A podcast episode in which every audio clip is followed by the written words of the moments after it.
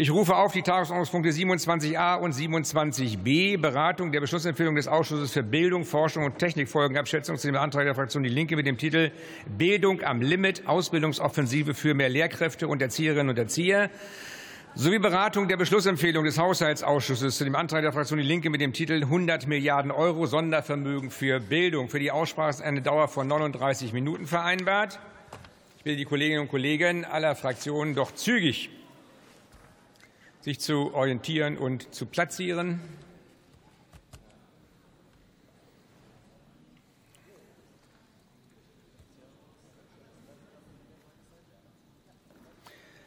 So, ich öffne die Aussprache und erteile als ersten Redner dem Kollegen Friedhelm Boginski, FDP-Fraktion, das Wort.